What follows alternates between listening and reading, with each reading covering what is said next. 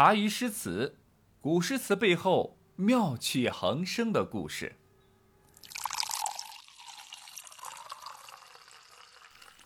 有了第一场战斗，就有了第二场、第三场战斗。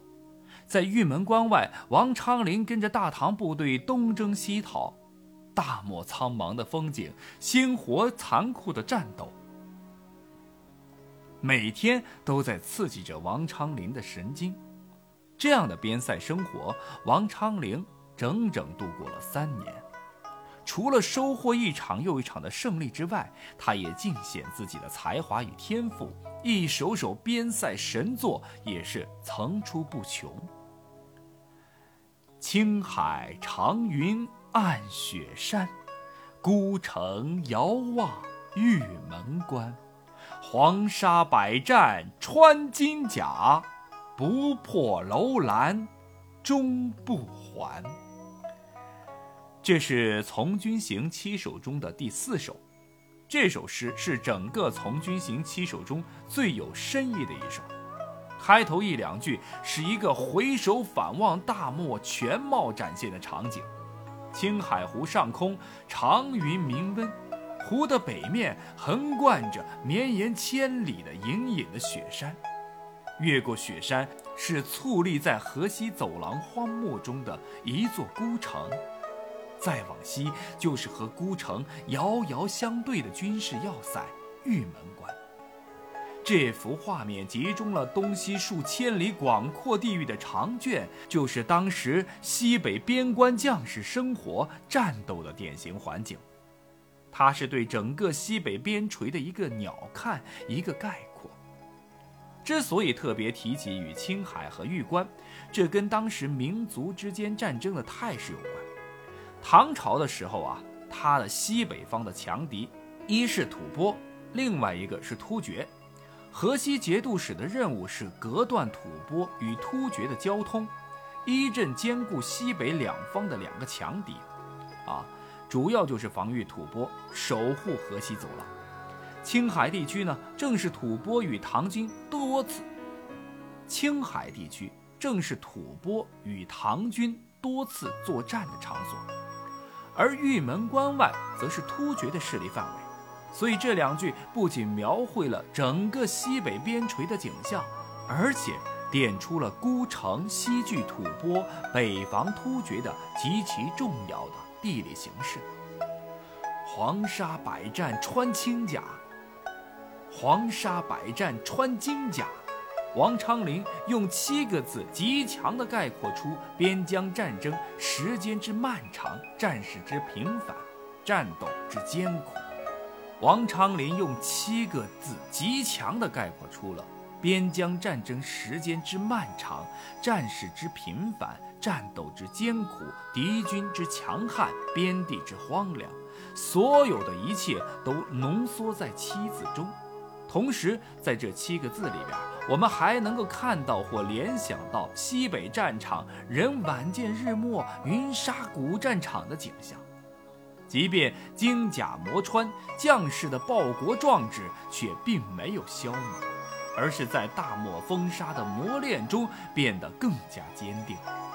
最后，“不破楼兰终不还”就是身经百战的将士豪言的壮语。上一句。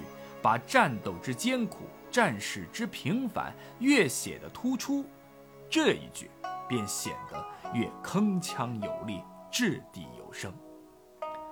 王昌龄的整个从军行一共有七首，我只是罗列出了其中最为出名的一首，其余的大家可以自行查阅。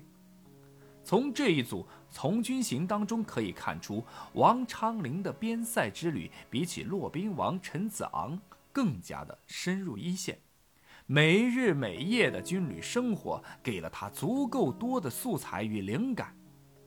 除了从军行和出塞系列，王昌龄的边塞诗歌专辑呢，还有一个系列也很出名，那就是《塞下曲》。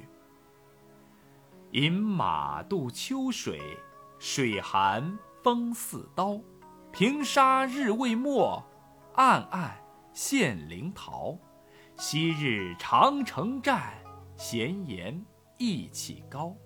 黄尘足筋骨，白骨乱蓬蒿。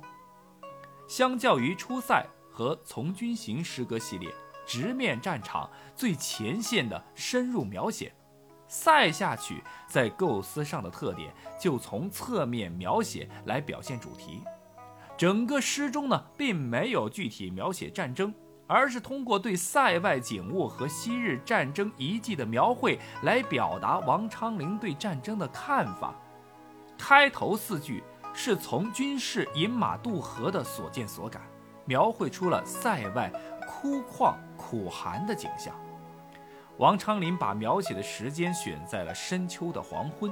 这样的时间氛围更加有利于表现所写的内容。写苦寒只选择了水和风这两种最能表现环境特征的景物，笔墨简洁又能够收到很好的艺术效果。首句的饮马者就是军事，诗中的水指桃水，灵桃城呢就在桃水畔，啊，这个地方。啊，指的说的就是灵桃啊，古县名，因县城灵桃水而得名。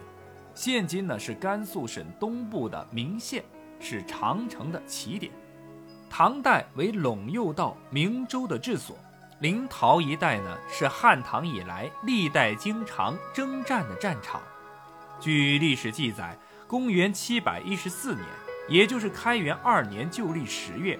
吐蕃以精兵十万兵士兵临临洮，朔方军总管王俊与摄右羽林将军薛内等合兵抵抗，先后在大来谷口、五街、长子等处是大败吐蕃军队，先后斩杀敌军数万，获马羊二十万。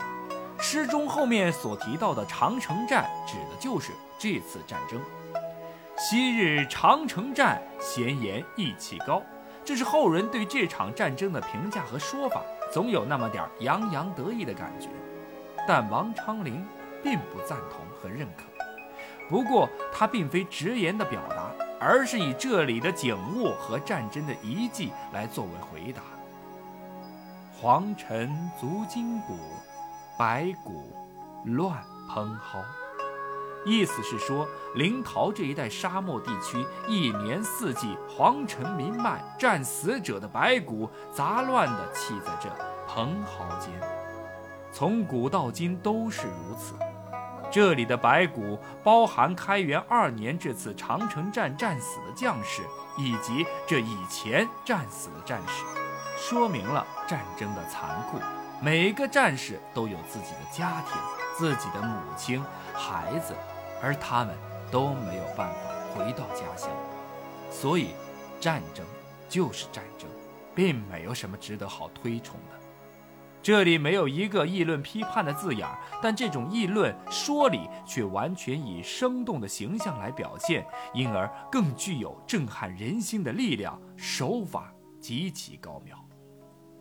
二十九岁的王昌龄凭借三张边塞诗歌专辑是横空出世，在大唐文坛是引起了不小的震动，妥妥下一个诗坛小天王的势头。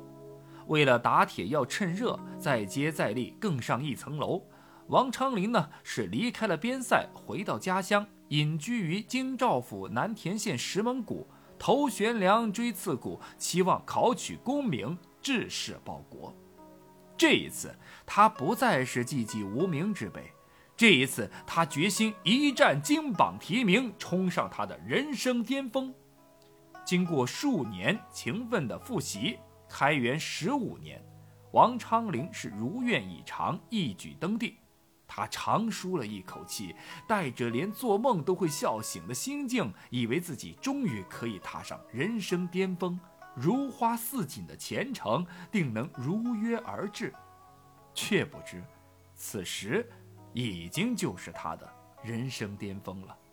因为接下来考中进士的他，走上仕途的他，却反而走向了穷途末路，开启了连连被贬的倒霉模式。